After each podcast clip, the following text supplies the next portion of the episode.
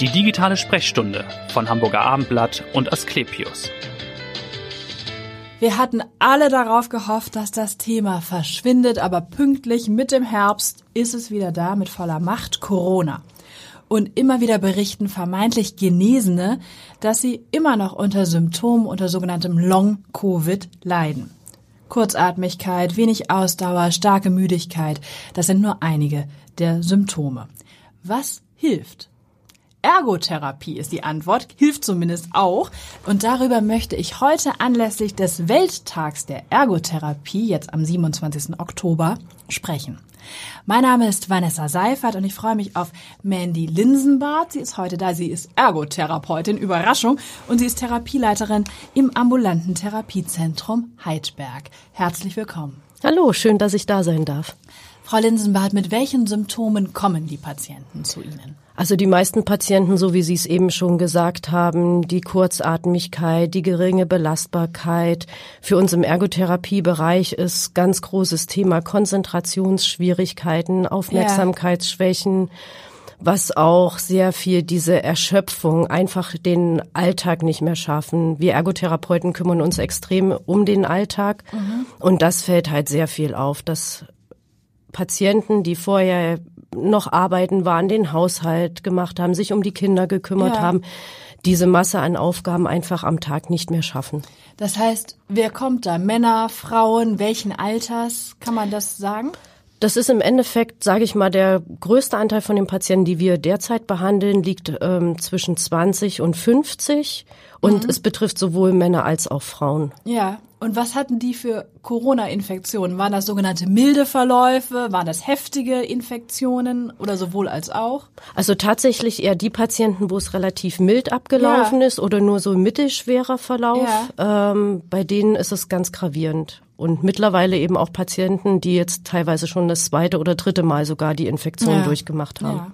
Und nach wie vielen Wochen des Leidens kommen die dann zu Ihnen? Also wann merken die, ich kann mich nicht mehr konzentrieren oder ich bin dauernd müde und jetzt muss ich doch was tun? Also durchschnittlich tatsächlich erst so nach zwei, drei Monaten. Also mhm. man spricht ja auch von Long-Covid, Post-Covid erst nach zwölf Wochen. Okay. Das heißt, man merkt erstmal, ich bin noch erschöpft. Häufig ist es so, ich rede mir erstmal ein, ja, das kommt noch von der Erkrankung. Das wird ich bin noch wieder. ein bisschen müde, das wird schon wieder. Ja. Und irgendwann merkt man eben, die meisten fangen erstmal wieder an zu arbeiten mhm. und merken dann im Arbeitsprozess, dass es überhaupt nicht mehr funktioniert. Also, dass sie völlig erschöpft sind, sich gar nicht konzentrieren können, sich nicht auf die Aufgaben konzentrieren ja. können und wahrscheinlich viel Kopfschmerzen dann dazu bekommen, Migräneattacken und das teilweise, wenn man vorher mal einmal im Jahr eine Migräneattacke ja. hat, dann teilweise alle drei, vier Tage. Oha aufgrund dieser Erschöpfung, mhm. die stattfindet. Und wann haben Sie gemerkt, das sind jetzt aber viele Patienten? Jetzt ist Long Covid bei uns am Heidberg angekommen? Also tatsächlich ging das so 2000, Mitte 2021 los, ja. als man dann immer mehr um die Krankheit wusste, als man dann wusste, okay, es gibt Folgeerscheinungen. Die Ärzte waren, glaube ich, mittlerweile dann auch sicherer, okay, das könnte die Ursache davon sein. Ja, ja. Und dass man auch so eine Abgrenzung, ähm, ist es jetzt ein Burnout? Mhm. Wenn jemand von der Arbeit kommt, ist es ein Burnout oder nee, das kann wirklich mit Corona zusammenhängen. Ja. Also ich würde sagen, Mitte 2021 ging das dann vermehrt los. Und wie groß ist Ihr Team im Therapiezentrum? Wie viele Ergo Ergotherapeuten sind Sie da? Wir sind bei uns fünf Ergotherapeuten. Ja. Und behandeln Und wie viele Patienten im, im Monat, kann man das sagen? Oh, im Monat kann man gar nicht sagen, aber ich sag mal so täglich so drei, vier Patienten neben dem, was wir haben, ist es schon. Ja, okay. Und jetzt ist natürlich die Kernfrage, wie therapieren Sie diese Long-Covid-Patienten? Es muss ja sehr effektiv sein, denn ich habe gelesen, die Kassenärztliche Bundesvereinigung hat sich ja auch mit den gesetzlichen Krankenkassen geeinigt, dass Ärzte Ergotherapie bei Long-Covid eben budgetneutral, das ist ja immer wichtig ja, genau. in der Branche, verordnen dürfen. Das heißt, es muss ja irgendwie ein Erfolg da sein. Ja. Also wir merken vermehrt, also wir hatten angefangen ähm, erstmal also der größte Teil, der zu uns kam, ging los mit den Konzentrationsschwierigkeiten. Mhm. Ähm, in den Befundaufnahmen, in den Gesprächen haben wir immer gemerkt, ja, das ist wichtig, aber andere Sachen haben eine viel höhere Priorität. Also das heißt, wir fangen wirklich erstmal an, mit dem Patienten zu sprechen, zu schauen, wie ist der Alltag, mhm. ähm, wo gibt es die meisten Schwierigkeiten im Alltag und das, was sich rausstellt, wir müssen den Patienten beibringen, wo ist ihre Belastungsgrenze. Ja. Also man sagt halt, umso mehr sie immer über diese Belastungsgrenze drüber gehen, ähm, chronifiziert sich's. Mhm. Und wir müssen dem Patienten beibringen, da ist eine Belastungsgrenze. Ja. Und wenn man mal so einen ganz klassischen Fall nimmt, Mutter mit zwei Kindern ist arbeiten gegangen, kam nach Hause, hat sich um die Hausaufgaben mhm. mitgekümmert und dann hinterher um Haushalt, müssen wir halt schauen, was ist jetzt wichtig, was kann am Tag gemacht werden. Ja.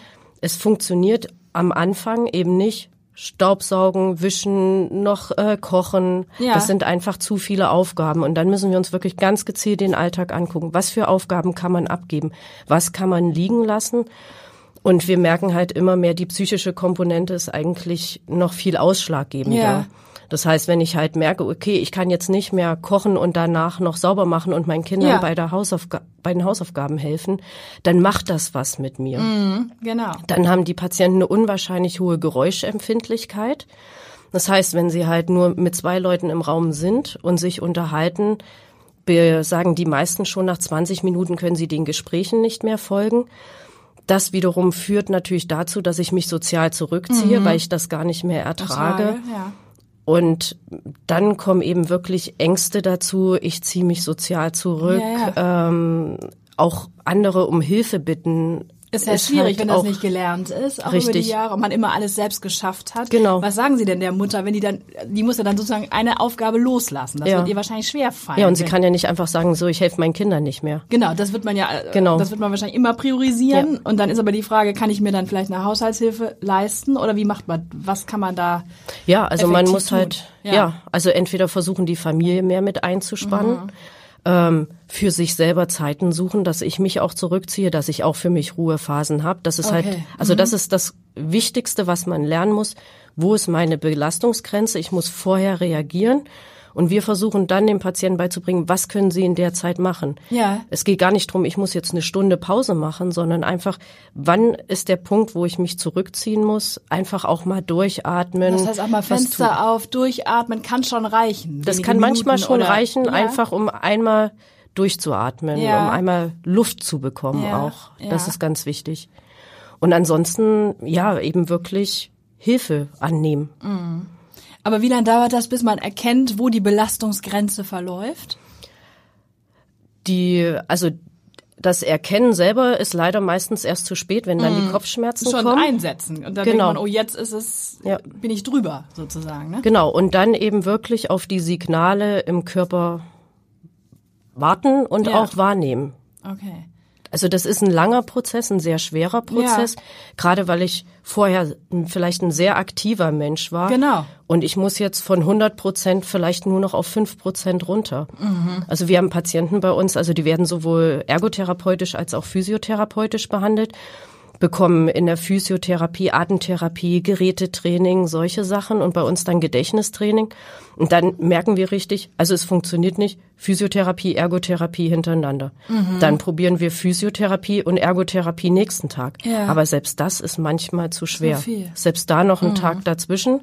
Aber daran wiederum erkennen wir, okay, wenn man es engmaschiger ja. therapieren kann, dann ist auch der Fortschritt langsam da. Okay. Und das, was Sie beschrieben haben, ich glaube, in Fachkreisen nennen Sie das dieses 3P-Prinzip. Ist das genau. das Priorisieren, Planen, Pacing, also im Grunde die eigene Geschwindigkeit Richtig. festlegen?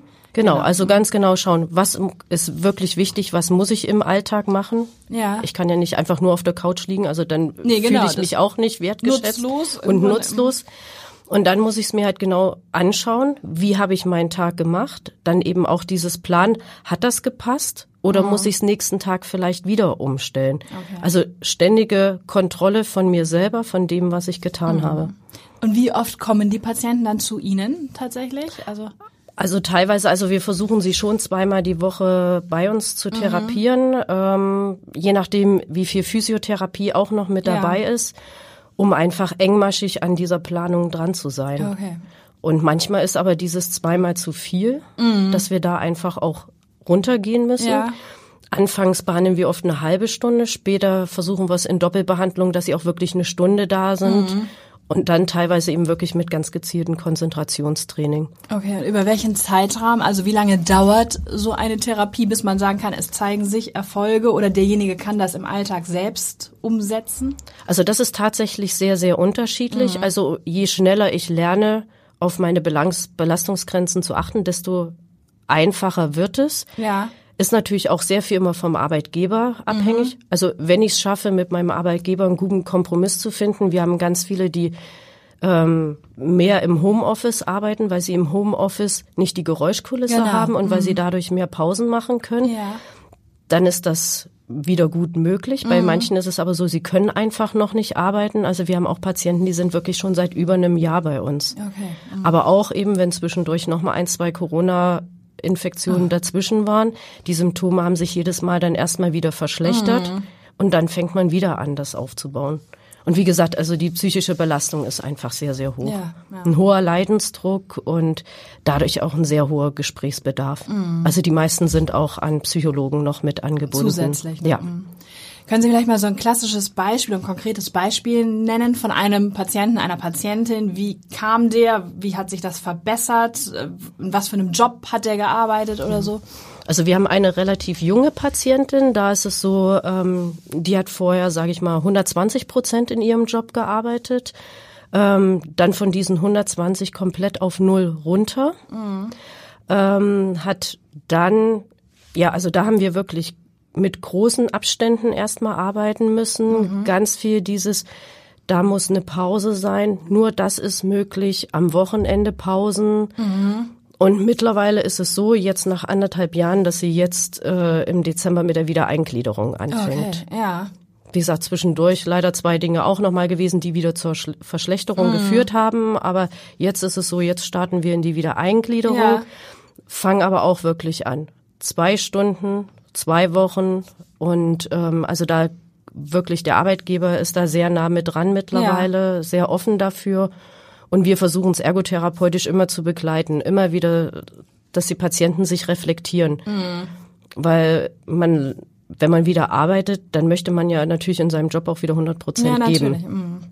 Und das abzufangen, zu erklären, einen Schritt wieder zurück, lieber immer zwei Schritte zurück, als wenn die Symptome sich mhm. verstärken, weil dann geht's fünf Schritte zurück. Haben Sie eine Warteliste oder kommen die, die Bedarf haben, auch relativ zügig dran? Also bis jetzt haben wir es immer geschafft, dass wir die Patienten sehr schnell mhm. ähm, bei uns unterbekommen. Ja.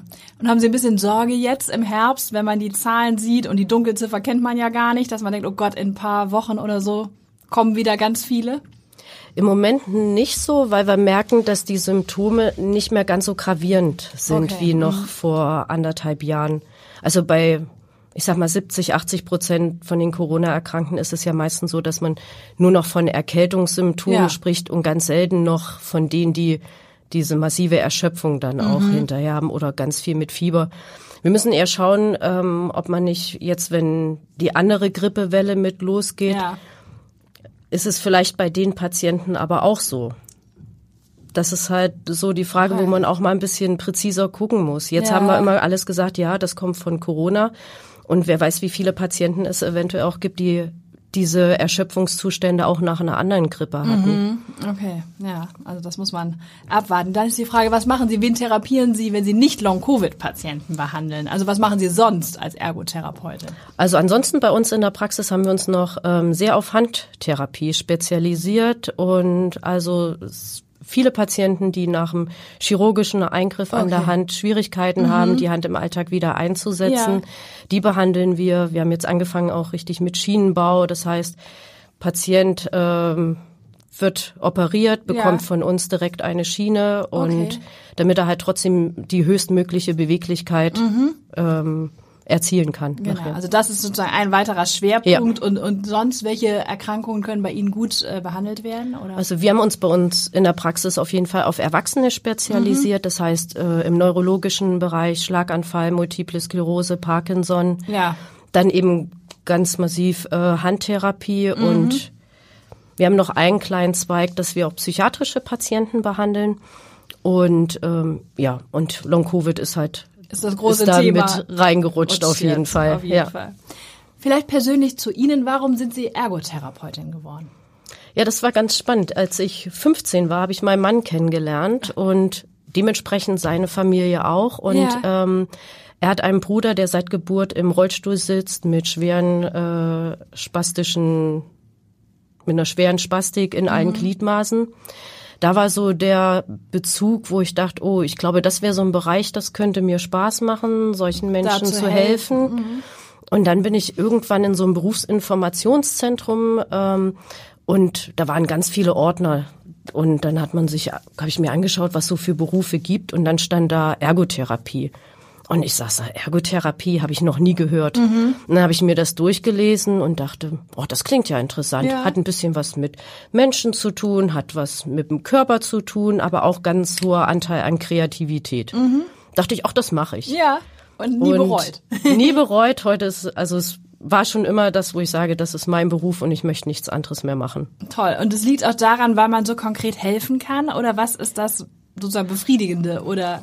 Also es ist auf der einen Seite natürlich die Arbeit mit Menschen mhm. überhaupt in allen Stufen. Also wir in der Ergotherapie, wir können ja sowohl mit Kindern arbeiten, mit Erwachsenen, mit Senioren, Pflegeheimen, ja. wirklich in allen mhm. Bereichen, dass es nie langweilig wird.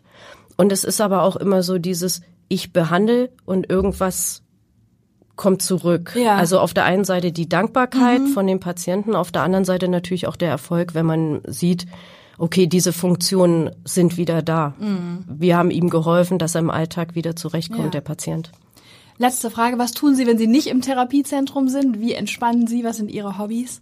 Mein Hobby ist, hat sich in den letzten Jahren extrem herausgewählt, ähm, Inlineskaten. Ach ja, okay. Ich habe irgendwann mit meinem Sohn einen Anfängerkurs gestartet. Wie alt ist Ihr Sohn? Mein Sohn ist jetzt zwölf. Zwölf. Mhm. Und als er fünf war, haben wir so einen Anfängerkurs bei uns in Bagdaheide gemacht. Ja. Und ähm, ja, da in so eine Gruppe reingekommen, vor vier Jahren dann meinen ersten Halbmarathon gemacht. Ach, wirklich? Auf, Inlines, auf Inline Skates in Berlin. Ach, witzig. Und jetzt hat es mich so gepackt, dass ich jetzt im September meinen ersten Marathon auf Inline Skates gemacht habe. Und, Und wo war ich, das? Auch in Berlin. Auch in Berlin, ja. Also so 42 Kilometer durch Berlin skaten, viereinhalbtausend Skater durch Berlin, ja. eine unwahrscheinlich tolle Atmosphäre. Und das ist der Punkt, jetzt bin ich richtig infiziert. Und wann ist der nächste Marathon? Haben Sie den schon geplant? Nächstes Jahr in Berlin ist schon angemeldet. Aha, ja, dann drücken wir die Daumen. Vielen Dank auch, dass Sie so wunderbar aufgeklärt haben über Ergotherapie und wie das helfen kann, unter anderem bei Long Covid. Und hören Sie gern wieder rein in die nächste digitale Sprechstunde. Vielen Dank. Danke Ihnen. Tschüss. Weitere Podcasts vom Hamburger Abendblatt finden Sie auf abendblatt.de slash podcast.